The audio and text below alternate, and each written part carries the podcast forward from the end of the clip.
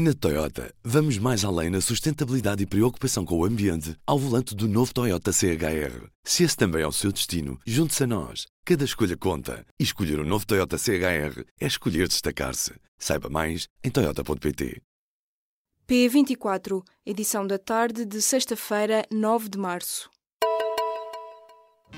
Apresentamos a nova gama de veículos híbridos plug-in. Uma tecnologia que veio para mudar o futuro. BMW iPerformance. É o alerta do Instituto Hidrográfico da Marinha. A tempestade vai atingir, a partir deste sábado, todo o território nacional. O pico acontece na noite de sábado e na manhã de domingo. Prevêem-se ondulações dos 10 aos 15 metros em toda a costa portuguesa e os ventos podem superar acima dos 100 km por hora. À população apela-se que adote medidas de segurança e que respeite as instruções dadas pelas entidades ligadas à proteção civil. A Associação de Estudantes do Instituto Superior de Ciências Sociais e Políticas da Universidade de Lisboa demarcou-se do abaixo-assinado que contesta a contratação de Pedro Passos Coelho como professor convidado catedrático. O documento foi promovido por um grupo de alunos daquela instituição que questiona se o antigo primeiro-ministro pode ensinar quem tem um grau académico superior ao dele. Em comunicado divulgado nesta sexta-feira, a direção da Associação de Estudantes afirma que o abaixo-assinado não é vinculativo e que não cumpre as normas estatuárias pelas quais se rege aquela instituição.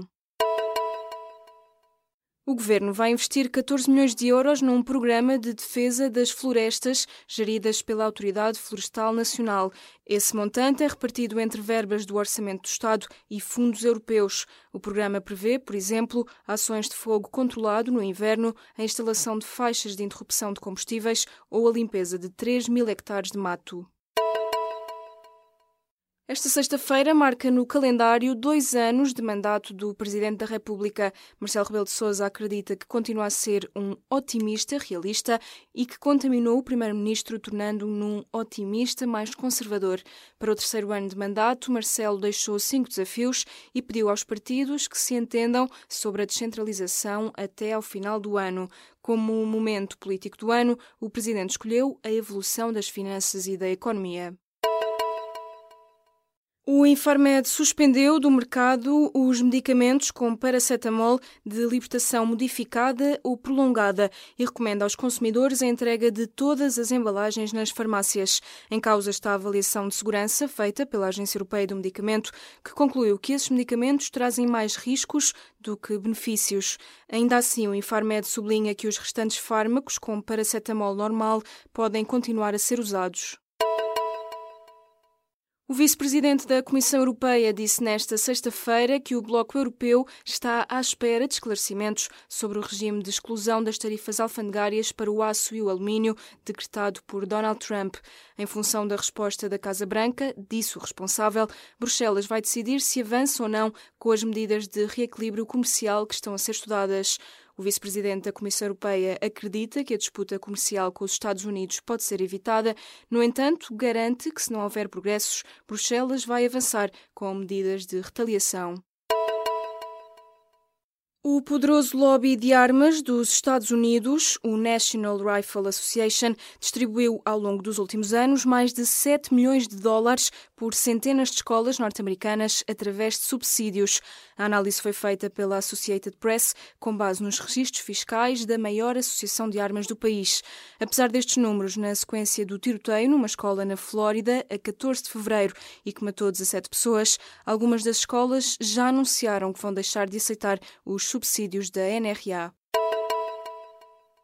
Donald Trump confirmou o encontro histórico com o líder da Coreia do Norte, mas garante que vão manter-se as sanções contra Pyongyang enquanto não houver um acordo sobre desnuclearização. A informação foi revelada pelo presidente dos Estados Unidos na noite desta quinta-feira no Twitter. Já segundo o governo sul-coreano, o encontro entre Trump e Kim Jong-un deverá acontecer em maio. O anúncio do encontro surge dias depois de o regime norte-coreano ter mostrado disponibilidade para negociações com os Estados Unidos sobre uma possível desnuclearização.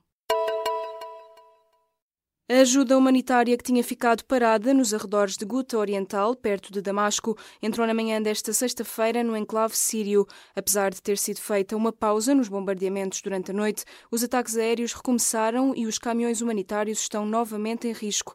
O coordenador da ajuda humanitária da ONU para a Síria já apelou a um cessar-fogo para permitir que a ajuda chegue aos civis.